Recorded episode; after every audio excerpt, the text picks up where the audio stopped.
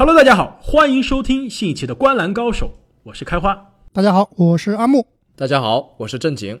全明星赛刚刚结束，这一期节目啊，在我们从全明星赛回来之后啊，我觉得是非常好的一个机会，让我们来重新审视一下联盟的这样一个格局，让我们来分析一下东西部啊，分别有哪些球队在为季后赛的排名而战，有哪些球队呢是为季后赛最后大门里面的这个名额啊做最后的努力。其实我们现在。放眼东西部的格局啊，东部可能比较明朗，前八支球队已经跟后面的球队稍微已经拉开距离了。我们现在更多的是讨论这个季后赛最终的排名。那西部呢，其实现在的格局啊非常的混乱，至少啊目前来看有十三支球队还是有机会进入季后赛的。也就是说，最后呢有五到六支球队在为季后赛最后的这个名额而战。而且西部除了湖人以外。二到七名球队的战绩差距都非常非常的小，所以哪支球队最终能进入上半区，现在来看非常非常的不明朗，还存在着非常大的悬念。因为我们现在录这期节目呢，其实是美国的时间的周二晚上，有可能我们这期节目播出的时候啊，我们这个排名的变化就已经跟现在不一样了，很有可能。那我们就废话不多说啊，让我们开始先来看一下东部的季后赛排位的争夺情况。东部的第一名的球队呢，就是现在这赛季一路遥遥领先，其实是唯一一支啊，已经在二月份锁定了季后赛席位的球队，那就是东部第一密尔沃基雄鹿队。雄鹿队他的这个进攻啊，排名联盟前三，防守是毫无疑问的联盟第一。那么你们觉得他有没有可能冲击七十胜？其实按照他现在的这个胜率来看，截止我们现在周二晚上，我们录音的时候啊，雄鹿跟猛龙的这场比赛啊，刚刚在开始打。如果这场比赛的结果我们现在不算啊，雄鹿四十九胜八负，百分之八十六的这样一个胜率啊，计算一下，基本上就是一个七十胜的这样一个节奏了。有可能，我觉得接下来这个雄鹿的这个制服组啊，可能会让雄鹿在季后赛开始之前啊，进行一些休息。可能会有轮休啊，我觉得有可能会影响他们冲击七十胜。但是这支球队如果是想为了七十胜的这个胜利的这个荣誉去争夺的话，我觉得七十胜是没有问题的。但是我们不要忘了，上一支为了打破历史记录去冲击七十三胜的球队，最后在季后赛遭遇了什么？没错，七十三胜的勇士队啊，结果在季后赛中折戟沉沙。其实我觉得雄鹿队啊没啥好说的，联盟最佳战绩我们应该是毫无悬念了。联盟的 MVP 我觉得现在基本上也是板上钉钉。那么我看了一下最近的美国媒体夺冠概率啊，其实雄鹿队是排在第四名，低于火箭队的夺冠概率只有百分之十六，但是他进入总决赛的概率是全联盟第一，有百分之三十六。没错，其实这一点是非常的有趣。我一直觉得，其实雄鹿啊在东部。真正能阻挡他的球队，现在来看可能就猛龙一支。七六人我们后面会聊到，因为伤病的原因，加上这赛季其实状态一直都不理想，我不觉得七六人能在季后赛达到我们之前对他的预期。但是如果让雄鹿在总决赛面对西部的这个前二、前三的球队啊，我感觉他打哪一支都没有百分之百的胜算。我反而觉得东部的球队其实对字母哥的限制是非常好的。我甚至觉得雄鹿冲出东部都存在一定的疑问。哎，那说完了字母哥领军的这个联盟第一的雄鹿队呢？其实东部第二和第三的争夺啊，目前来说还是有一定的悬念。现在东部的第二呢，也是今天我们录音的时候正在跟雄鹿打的这样一个多伦多猛龙队。猛龙队可以说是这赛季失去了他们去年的总决赛 MVP 最强最可爱的男人之后啊，战绩依旧是非常的棒。其实我觉得今年的战绩有可能跟去年在差不多的这样一个水平上。你们对此是怎么看？今年猛龙的这个战绩啊，可以说是出乎非常多人的意料。我有看到，在猛龙打出这样的战绩之后呢，很多的网友啊、球迷和媒体，要么是把卡哇伊就吹成了神，说他之前季后赛 carry 了整个球队；也有人说卡哇伊其实是吃了体系的红利，他的队友本来就很强。那么这两种说法呢，我觉得其实都对，也都不对。为什么呢？其实去年季后赛的前几轮呢？卡哇伊的队友确实都表现的不怎么样，特别是范乔丹。没错，但是呢，其实猛龙队的常规赛战绩啊，一直都非常的强。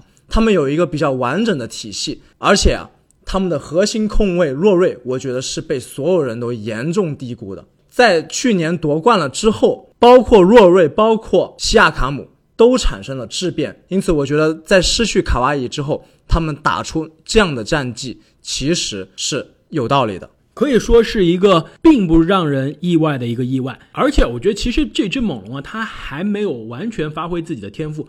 在东部的前五的所有球队中啊，其实猛龙的今年的主场的战绩是最差的。其实这一点让我们对猛龙的印象是非常不一样。对，讲到猛龙队，就讲到应该是全联盟最爆炸、最疯狂的这样一个主场气客场虫。但是今年其实他的主场啊战绩并不好，我觉得这一点有可能会在。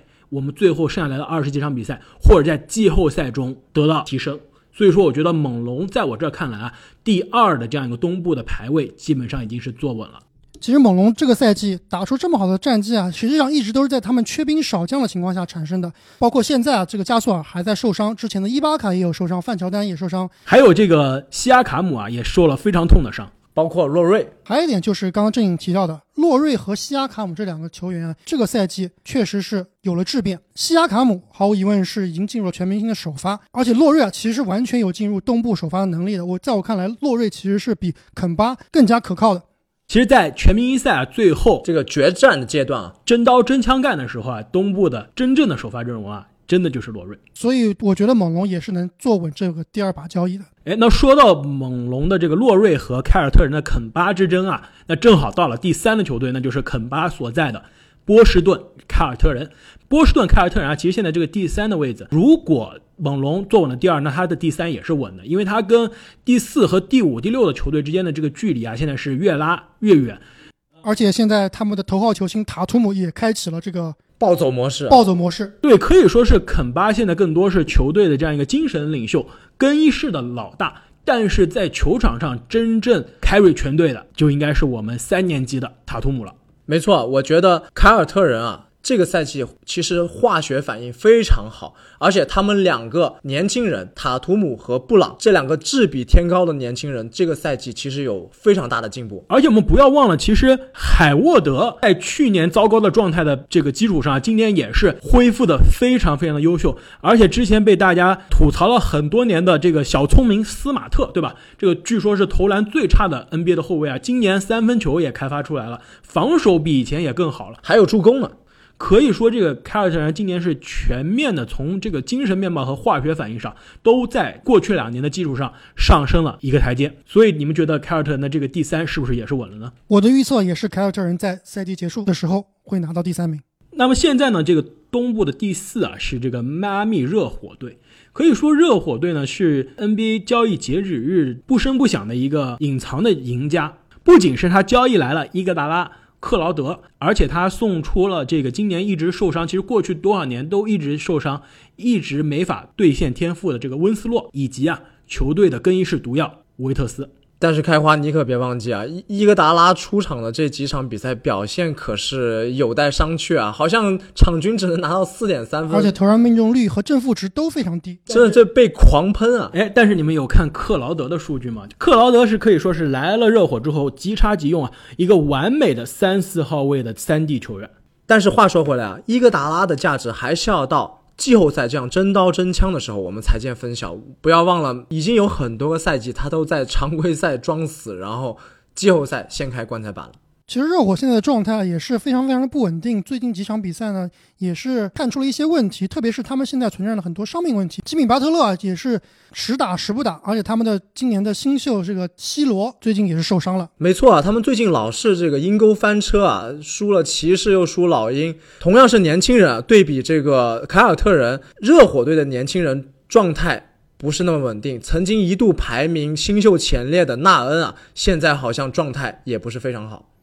但是你们不要忘了，在我们夸奖了二零一七届的塔图姆的时候，我们必须也夸奖一下今年第一次进入全明星的，同样是二零一七届的热火队的班姆阿德巴约。其实阿德巴约过去这五场比赛，在这个。吉米巴特勒缺阵大多数的情况下，他已经成为了球队的进攻的组织的核心。不仅是他赢下了技巧挑战赛的冠军啊，他在现实的比赛中啊，场均助攻也是基本上达到了约老师的水平。过去五场比赛啊，最少的助攻也有六个，多场比赛达到了七到九个助攻。可以说啊，这个年轻的常人啊，在球队失去了白边之后啊，他不仅撑起了防守的这个大梁啊，现在也成为了球队进攻的核心。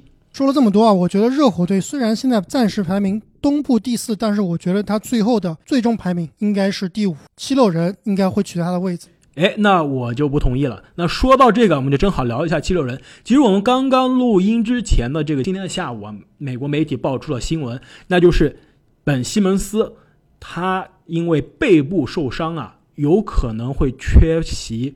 现在是至少两周，有可能更长的时间。其实我们不能低估背伤的这样一个影响。其实大家经常说啊，跟腱撕裂或者说十字韧带撕裂是个非常可怕的伤。其实背伤啊，在 NBA 这个球员中啊，一直是很被低估，但是他是经常反复的。我们说了很多这个球员，他的职业生涯都是被背伤所困扰，比如说麦迪，比如说纳什，就是说背伤其实对球员的状态的影响还是非常的糟糕的，而且他很影响球员投篮的这样一个状态。那这对西蒙斯好像没有什么完全没有影响，呃，但是有可能让他已经很糟糕的投篮。变得更糟糕了，或者说他好不容易开发出来的这样一个三分啊，又不能投了。我觉得除了伤病啊，七六人还有一个更大的问题，那就是更衣室的问题。包括这个大地啊，作为一个本来应该是七六人之子这样一个角色，最近频频的遭到球迷的嘘声。我觉得这个内患其实对七六人的影响也非常的大。其实我对这一点啊，倒并不是很在意。我觉得大地啊，就像他自己说的，他觉得他自己是一个一个好的混蛋，这就是他性格的一部分。我觉得七六人球迷啊，包括美国媒体啊，也是知道他有这样的性格。我之所以预测七六人能够进入前四呢，主要有两个原因。第一个原因是啊，七六人他剩下来的比赛在东部的球队里面，赛程其实是最简单的一个。第二点呢，就是我们之前一直说啊，大帝和西蒙斯啊，其实并不是非常兼容。西蒙斯和大帝同时在场上的时候，可能西蒙斯要打个七折，大帝的能力要打个八折。那么在西蒙斯不在的时候啊，我觉得大地会发挥的更好。特别是对于七六人接下来面对的大部分是一些东部菜鸡的球队啊，虐菜的能力，我觉得大地是绝对有的。其实啊，大地刚刚在本周之前的比赛中拿下了四十九分，而且防守端也是相当相当的具有统治力。我觉得热火和七六人这个第四名之争啊，其实会愈演愈烈，因为两支球队其实都志在总冠军，谁能抢到主场优势，在第一轮当中，无论是取得这个领先也好，保存体力也好，去面对第二轮最有可能的对手雄鹿队，都是非常重要的。而且不仅是如此啊，这主场优势对于这两支球队来说都是非常非常的重要。本赛季至今啊，主场战绩啊。最好的球队迈阿密热火是排名第三，而费城七六人啊是排名第一，是全联盟的第一啊。可以说这两支球队都是主场非常非常强的球队。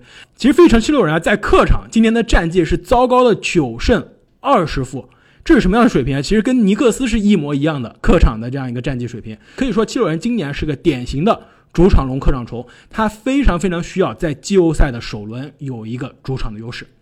那么现在东部排名第六的球队呢，就是印第安纳步行者队。我觉得这个位置也非常非常的稳，应该也就是最终的排名了。对，因为他和前面的这个集团啊，其实差的有点远，而且要说要追上嘛，总觉得他差了一口气。然后呢，他离后面的篮网其实差得更远，追上他也不太可能。其实，在我看来啊，东部具有季后赛水平的也就六支球队，印第安纳是最后一支，因为在第六名之外啊，所有的球队。的胜率都不过百分之五十。这步行者队啊，刚刚面临了兰姆的受伤，而且他接下来的赛程啊，并不简单，有一半以上都是客场。而且我觉得他最尴尬的一个地方在于啊，他既要融合。他们刚刚回归的当家球星奥拉迪波，最近的状态也是非常的差。对，同时呢，他又要冲击季后赛的排名，这两点啊，其实是有一点难兼容的，因为你需要给奥拉迪波足够的时间、足够的这个球权，去让他恢复到自己最佳的状态。但是他们却已经没有时间去浪了。我觉得啊，如果步行者队要稳固他们的排名，同时在季后赛更进一步的话，应该让奥拉迪波从防守做起。毕竟他也是曾经最佳防守一阵的球员，从防守中找回他伤病之后的自信。不过比较令步行者球迷高兴的一点是啊，上半个赛季越投越尾、篮板下降的这个特纳呀，好像和回归的奥拉迪波化学反应不错。我们也希望步行者队能找回自己的状态，在季后赛有所表现。那其实东部的第六和第七之间的距离啊，现在是可以说是越来越大了。对，这样一看，其实步行者还是有很多可以浪的空间的。对，因为现在这个第七的这支球队呢，这个健康的状况啊，可以说是更差，那就是布鲁克林篮网队。篮网啊，其实在失去了这个欧文之后啊，整个球队可以说是进季后赛是有希望，但是在季后赛第一轮有所突破，基本上是不用想的事情了。所以说，球队现在也是一个比较佛系的打球的一个状态。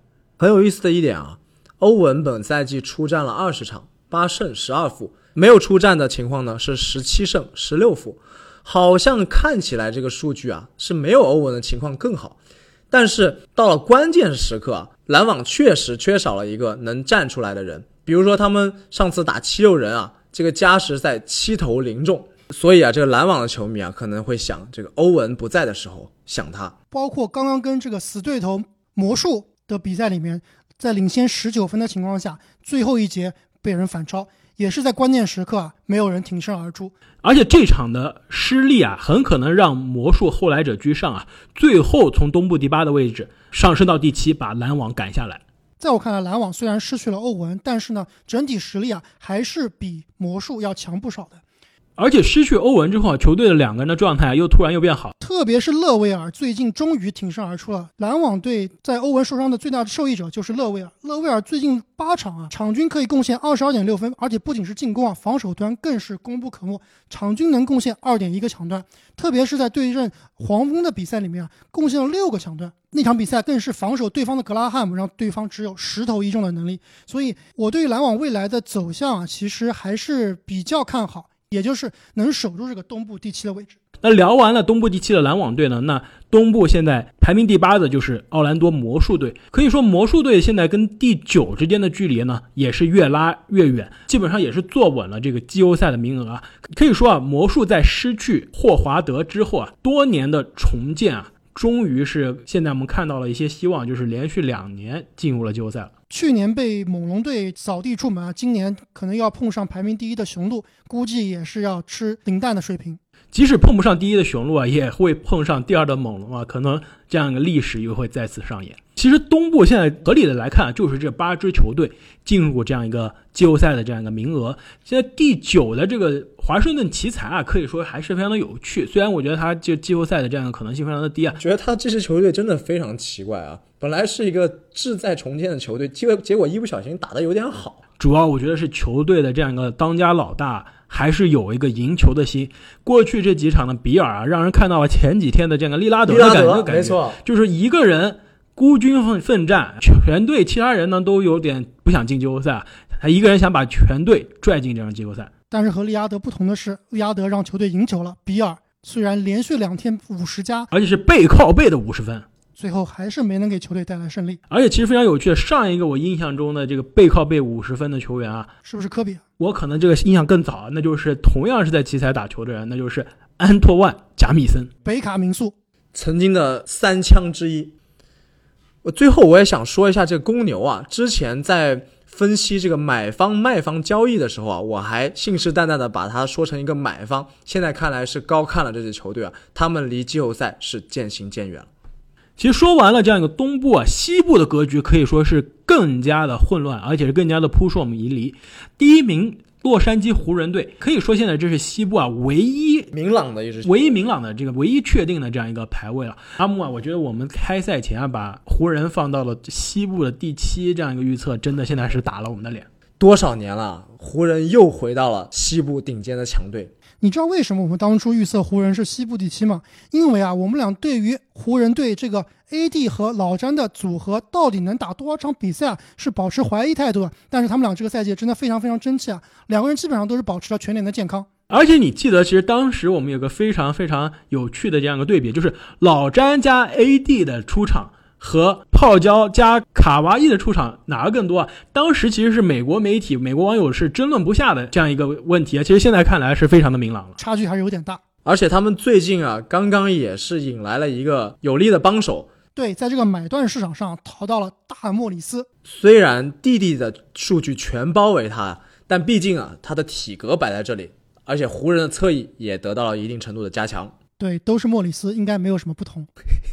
可以说，这导致啊，西部今年的这个季后赛最后的西部决赛，啊有可能不仅是洛杉矶德比，啊还是莫里斯德比。其实湖人，在交易截止日啊无所作为，在这个买断市场上动作频频。之前追求这个克里森啊无果，现在呢又开始追求这个问题少年服务生维特斯和这个老詹的挚友 J.R. 史密斯。那如果他再把去年的这个兰斯啊从 CBA 搞回来，那就是不是组成了四丝组合呢？没错，而且他们还会组成这个搞笑天团啊，麦基、兰斯、J.R. 史密斯，这个搞笑能力莫里斯、维特斯。其实湖人，在接下来的比赛里面，最大的考验就是还要打两场快船，因为之前已经输了两场，所以啊，这两场其实也是这个西部决赛的预演，也是非常非常值得大家关注的。我觉得这个定律在老詹的身上似乎不是很存在啊，他经常是常规赛频频输给这种假想敌，然后在季后赛血虐对方。就是让我想到了他在热火的应该是最后一年啊，常规赛打篮网四战皆败，结果季后赛打篮网把篮网打的连家都不认识。那说完了这个西部第一的这个湖人了，西部第二的球队啊，也是去年的常规赛西部第二，那就是丹佛掘金队。其实掘金队啊，在赛季开始之前，我们给他的预测是差不多是在五十多胜，应该是五十三四胜的这样一个水平啊。现在看来啊，今年又有希望冲击这样一个水平了。在我看来，掘金队是拿不到西部第二的，我觉得他们最后的排名啊，应该是西部第四。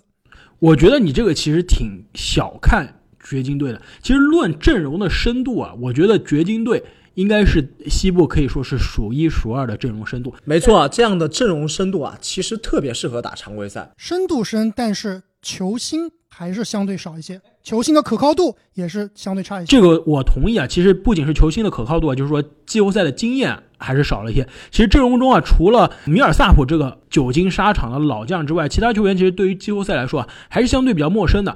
但是这不影响他们常规赛战绩好啊。我觉得就像刚刚正经说的，他们这个阵容深，能经得住伤病，能抗得了疲劳啊。我觉得他今天常规赛继续坐稳第二或者第三，我觉得是没有问题的。我给掘金队这个第四的排名啊，其实也有两个原因。第一个原因是他们剩下来的赛程在西部的前八球队里面啊，只好过灰熊，他的赛程也是非常非常的紧张。第二个原因就是啊，他们在交易截止日之后啊，好像并没有看到什么亮眼的起色。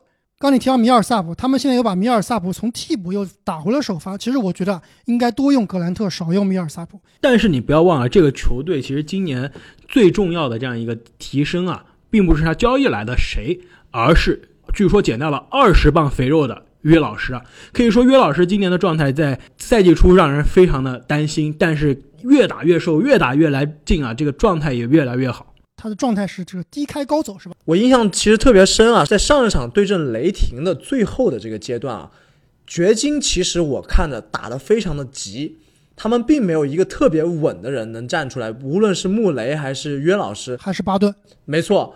他们其实都打得比较没有章法。按照他们目前的这个排名啊，他们季后赛很有可能的对手是雷霆、独行侠或者是爵士都有可能。但是同时啊，也是这几支球队最希望遇到的第一轮季后赛对手。其实我们之前有个主观印象啊，就是掘金这支球队啊虐菜比较强。但是我仔细看了一下，其实他们打五成胜率以上的球队啊，这个胜率还是可以的。反倒是呢，经常阴沟翻船。被大家这个江湖人称劫富济贫的高原好汉，所以我觉得掘金因为它的这个不稳定性，它的这个排名还有待上阙，我觉得很有可能像阿木说的一样，再往后掉一到两位。那如果掘金的这个排名啊往后掉，那肯定是因为他身后的这支虎视眈眈的这样一个球队了，那就是洛杉矶快船队。洛杉矶快船呢，其实可以说是西部我们之前说的。交易截止日啊，包括现在这个买断市场上的最大赢家，没错，他在交易截止日啊签来了小莫里斯，在买断市场上呢又淘到了雷吉杰克逊，可谓是把这个阵容啊补得非常非常整齐了。其实我觉得刚刚说掘金阵容深度强啊，其实这么来看，快船的深度也是让人非常的可怕，而且他们还拥有联盟第一人卡哇伊。而且他们拥有联盟第一第六人，那就是路威，包括内线版的这个联盟超级第六人哈雷尔和莫里斯。而且他们的联盟第一疯狗最近也是伤愈归队了。而且他联盟去年 MVP 票选第三的人啊，马上也要健康了。你们吹了这么久啊，我不得不承认，快船的这个防守啊是真的强。上一次打灰熊的时候，把第一节把他们防的真的是球都进不了。但是呢，话又说回来，快船这个进攻啊，真是让人有一点摸不着头脑。我觉得他们的进攻基本上就是靠球星的天赋，没有什么特别的章法。而且不仅是进攻呢，我觉得这个球队最大的问题之一啊，还是他们内线防守没有解决。其实上这个祖巴茨呢，内线的进攻变差了，而且球队的空间和速度都下来了，但是他能防得住对面的内线。但是问题是，如果上哈雷尔，进攻问题解决了，防守又吃亏，篮板又要丢。其实非常非常让人头疼。我其实一直觉得，虽然常规赛呢，快船现在是打湖人两次都赢了，但是我觉得季后赛湖人还是打快船啊更加有胜算。其实我这边一直觉得，现在大家觉得夺冠最有希望的三支球队其实是一个循环，那就是说，如果湖人打快船。我觉得有胜算，因为他们内线的防守啊和身材优势可以碾压快船。但是快船打雄鹿呢，我觉得卡哇伊其实是限制字母哥可能是最强的人了。那雄鹿打湖人呢，我倒是觉得雄鹿呢还能真的是有可能打过湖人。所以说这三支球队这样的一个贪吃蛇之间的这样一个关系还是非常有趣的。所以我觉得快船啊很可能是保留这样一个西部第三的这样一个位置。我觉得快船最后应该能拿到第二名。但是呢，这个西部的第四名啊，我觉得现在是非常的有趣，那就是交易截止日这个最豪最豪赌的一支球队，那就是休斯顿火箭。我们先看一下火箭队剩下来的赛程啊，他们的赛程相对而言是比较简单的，这个困难程度啊，在西部排名里面是倒数第三。他们剩下来的比赛打东部球队的数量是在西部里面排第一的。我们知道火箭是这个虐菜高手啊，所以就从这个赛程来看，对火箭其实是有一定优势的。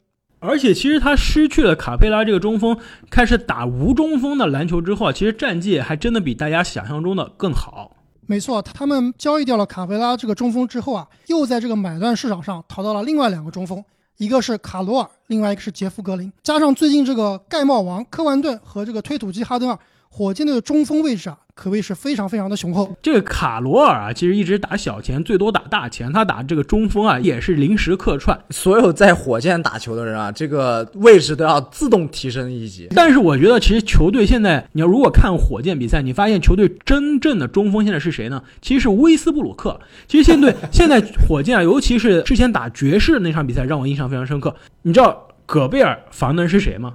戈贝尔防的就是威斯布鲁克，我觉得这一点真的是让戈贝尔非常非常的不爽。你想，戈贝尔这样一个传统的站桩型的防守型的内线，他特别想防的其实是一个典型的大个子，让他去防这样一个站在三分线外，而经常可以拿球突破、速度非常快的人，真的是让戈贝尔非常的头疼。其实威少是在进攻端打这个中锋的位置，在防守端他其实还是打组织后卫的。防守端火箭队的中锋啊是塔克或者是哈登。那只能说啊，是因为对方球队决定啊，这个火箭看来韦少的这个三分篮子啊是最没有威胁的，只能让他们的大个子去防韦少了。没错，你提到了威少，其实很多人说啊，卡佩拉走后啊，解放了哈登，其实我觉得更多的是解放了威少，就是让这个球队球场上拉不开空间的人变少了一个。其实这么看，这个思路是不是有点像七六人呢？那就是大帝和西帝，就说一个人不打球的时候啊，另一个人其实打得更加开心了。威少最近的效率暴增，一个是卡佩拉走后啊，可以突破的空间更大了；另外一个就是球队的进攻速度变快了，也是比较善于这个威少的发挥啊。可以说他最近可以跟哈登的小兄弟啊，终于又可以打快乐篮球了。没错，还有一个呢，就是说他终于找到了自己的位置，不需要跟这个火箭其他的球员一样要疯狂的出手三分。我们可以看到。威少在最近的比赛里面，跟他赛季初啊是有很大很大的区别的。在这个一月一号新年之前啊，他百分之四十点九的出手在篮下，命中率呢是百分之五十二。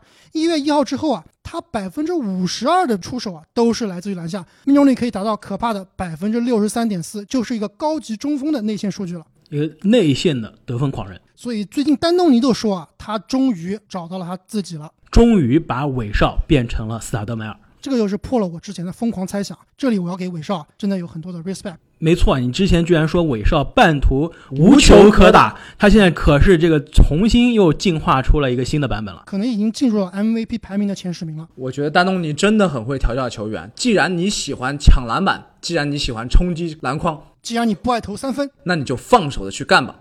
那么现在跟休斯顿火箭队啊，只有基本上一场之差的西部第五呢，就是犹他爵士队。可以说，爵士队这个赛季呢，跟之前过去两年的这样一个状态都非常的类似。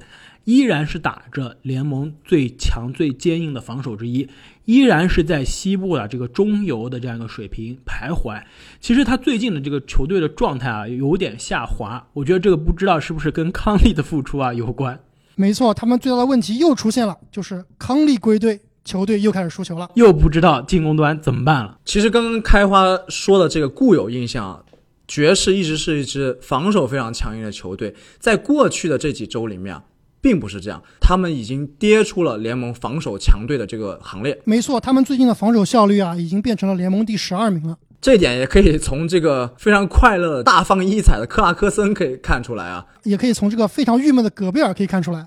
其实我觉得爵士的排名啊，在全联盟里面是最尴尬的。为什么呢？它处于西部最竞争最激烈的这个第二大集团里面，但它前面呢是两支阵容非常强、志在夺冠的球队，它后面两支呢非常奇怪，是两支本来重建，但是化学反应非常好，打得也非常好的两支球队。其实后面有可能三支球队都是这样。对，那么接下来的这个三月呢，爵士的赛程好像。并不简单，因此啊，我觉得甚至他都有可能会掉到第七名。没错，爵士的赛程确实不简单，但是值得欣喜的地方是啊，他们有十四个主场。我们知道爵士也是出了名的魔鬼主场，因为他这个犹他这个高原啊，让很多球队非常难以适应。其实我还真去过犹他这个盐湖城的现场看过球，那个球馆，我的第一印象是，他这个球馆比这些大城市的球馆啊相对小一些。正因为小集中，所以呢，他们的气氛确实是非常非常的好。而且啊，我们知道，除了气氛好以外啊，他们这个主场哨啊也是非常非常厉害。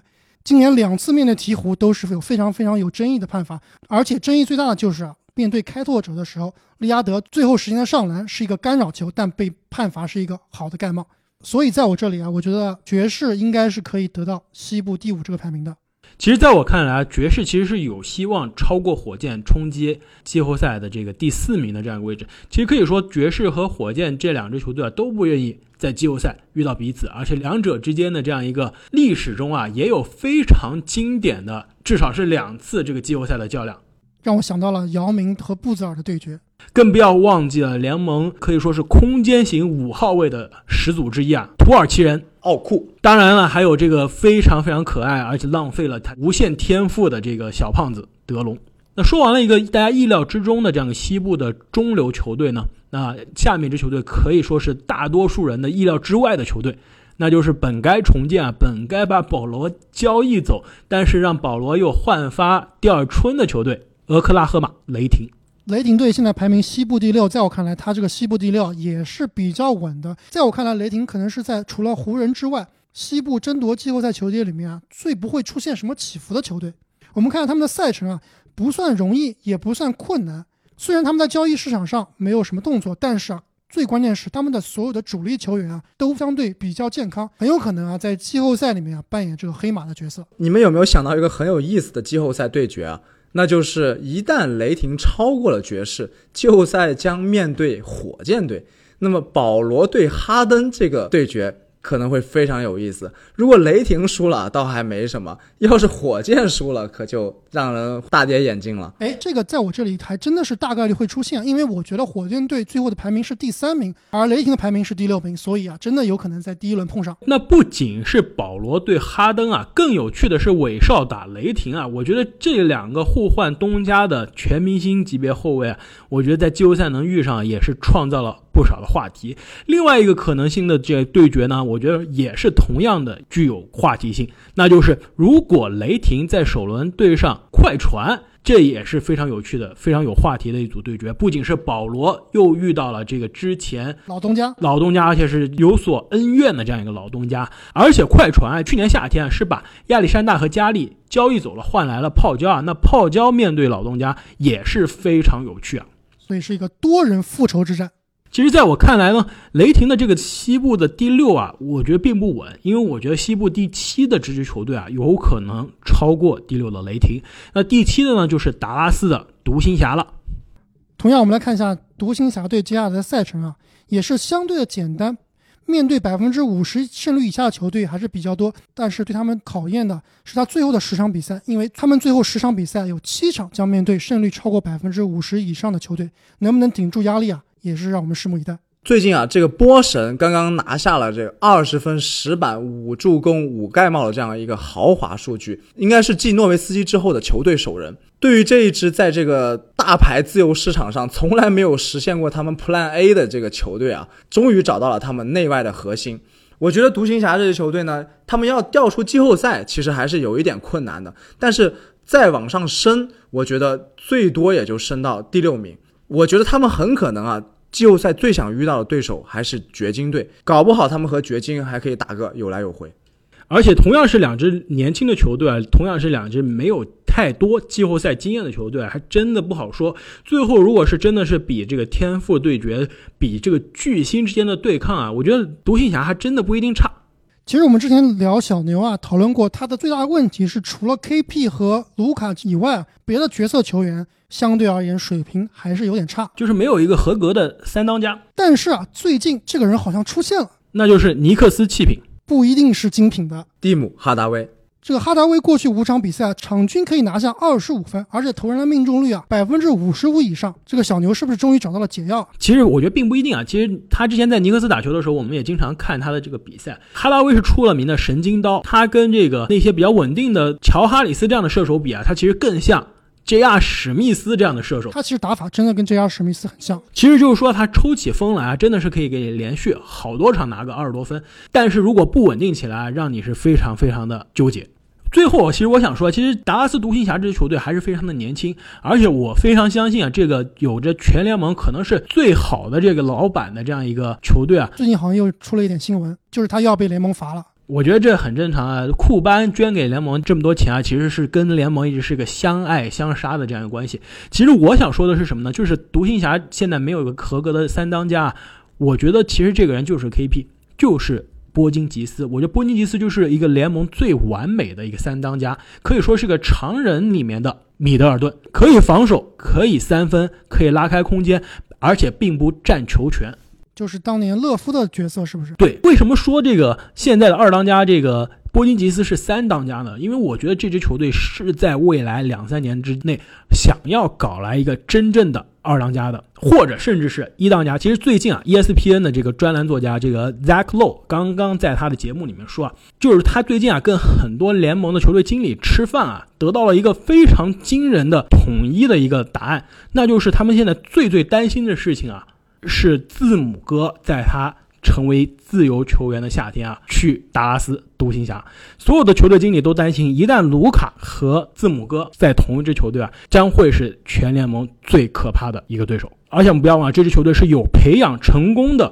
国际球员的这样一个历史，并且呢，德州啊是没有州的收入税的，对这些收入上亿的这样一个球员来说，是个非常非常有诱惑性的这样一个去处。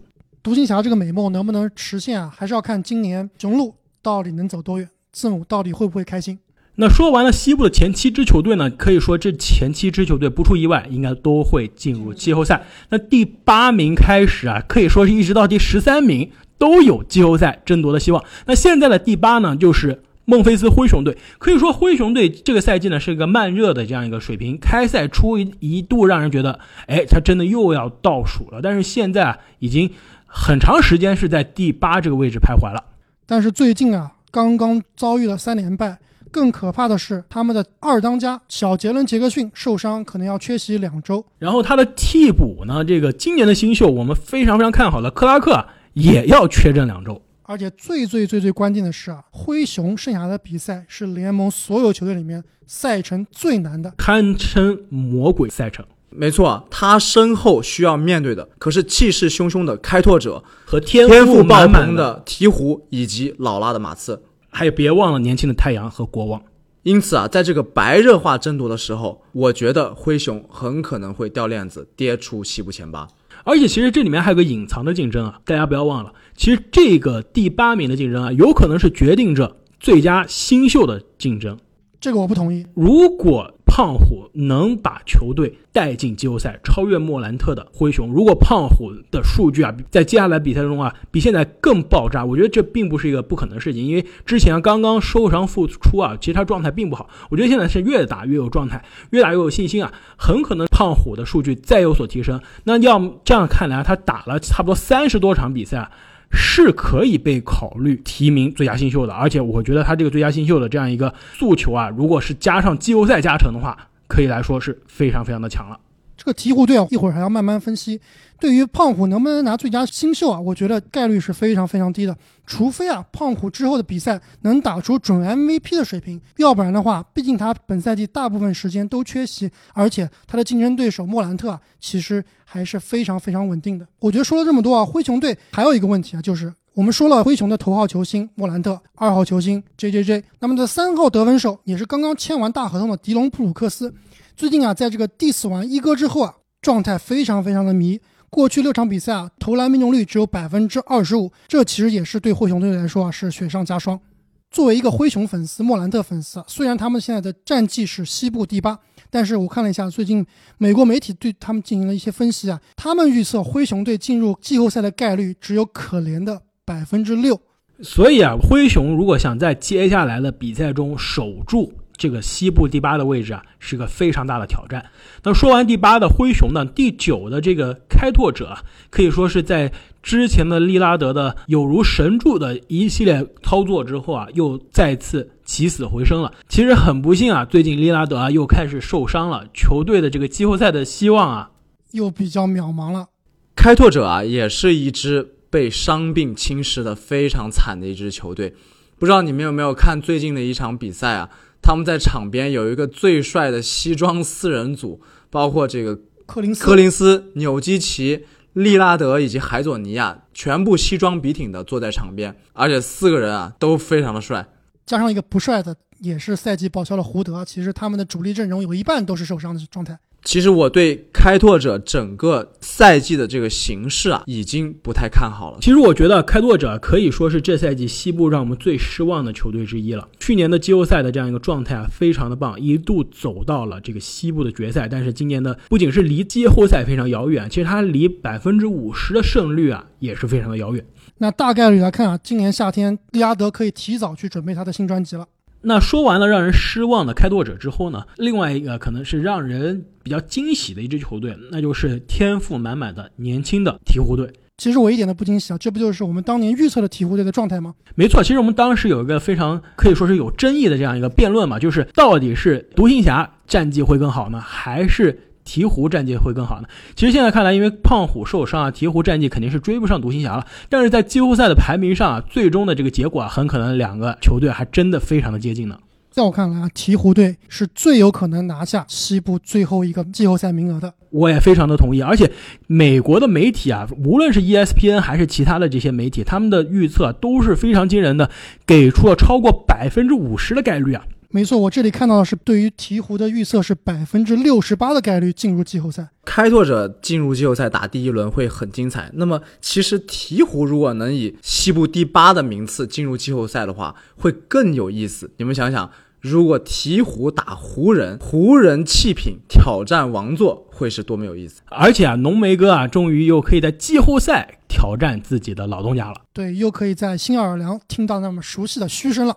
而且我们不要忘了，其实鹈鹕队啊进入季后赛的这个概率之所以那么大，就是因为它有着全联盟可以说是接下来最容易的赛程之一，最友好的赛程。他们剩下的比赛只有九场会打胜率超过百分之五十的球队。那所谓这个只见新人笑，不见旧人哭啊。那年轻的鹈鹕现在是信心满满冲击季后赛。老迈的马刺啊，可以说是这么多年看球第一次有可能进不了季后赛的大门了。其实我们老说马刺老啊，但是马刺真的很老吗？其实他现在中流砥柱好像是一帮年轻人。对呀，但是球队的两个王牌啊，都是比较老的老将了。可能是他们的教练比较老吧。在我看来，马刺是所有争夺季后赛第八名的球队里面啊，最没有希望的一个。其实你从他这个交易截止日的这样一轮操作来看啊，基本上是放弃治疗了。哎，不仅是不是买家，而且还。这个悄悄的做了一个卖家的角色，把他们的这个卡罗尔啊，其实去年从篮网这个夏天搞来的这个卡罗尔，很可能是他想要的一个三 D 的这样一个拼图啊，现在是基本上是白送给了强队。可以说马刺这个弃疗的这样一个意图啊，还是比较明显的。那说完了这个马刺呢，下面一支球队呢，就是我们印象中啊，以前很多年之前跟马刺在季后赛有很多经典对决的一支球队啊，那就是菲尼克斯太阳队。其实我们聊这几支球队啊，战绩都比较相似，胜场差基本上都在两场之内。最后谁能胜出呢？完全是就靠那一口气，看谁最有冲劲。其实太阳队呢，这赛季之前啊状态非常好。后来这个艾顿复出之后呢，状态有所下滑。其实最近啊，其实又又开始反弹了。对我看了几场太阳的比赛啊，我觉得艾顿确实是一个可造之材。不仅是可造之材啊，其实我们之前经常吐槽他什么呀？不防守，不防守。其实现在他防守啊，真的还是有进步的。而且他进攻端技术非常非常的全面。而且他进攻端，我觉得是受到了卢比奥到来有所这样一个提升。卢比奥可以说是比布克、比之前太阳的任何一个控卫来说啊，都是更好的一个进攻的组织者。我觉得啊。太阳队最重要的球员不是布克，不是艾顿，还得是卢比奥。只要卢比奥发挥的好，太阳队就能赢球。这就是在这周赢爵士的这场关键性的胜利中啊，可以看出卢比奥的发挥啊，可以说是让球队在大家所有人不看好的情况下，打败了这个西部的劲敌，而且是提前进入了垃圾时间啊。卢比奥这场比赛刷出了二十六分、六个篮板、十一个助攻，加上七个抢断的变态数据，真是完虐对方的康利。而且这是传说中的复仇之战呀！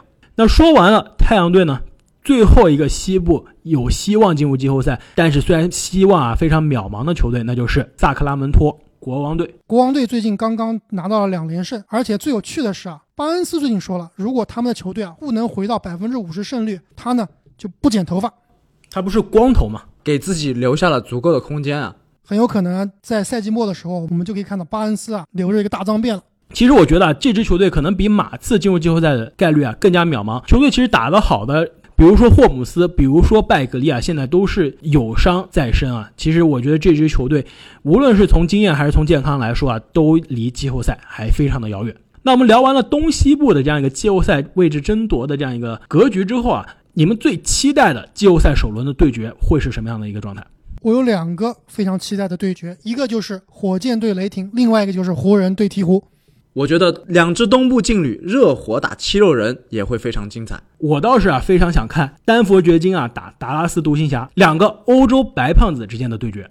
那么可以说啊，NBA 常规赛接下来的这二十多场比赛啊，还是看点多多。那么对于这些季后赛排名、季后赛名额争夺的球队啊，他们都会倾其所能去做最后的争夺。而且我觉得今年的这样一个争夺啊，尤其是西部啊，可以说是空前的激烈。最后这二十场比赛中啊，很可能出现一些意外。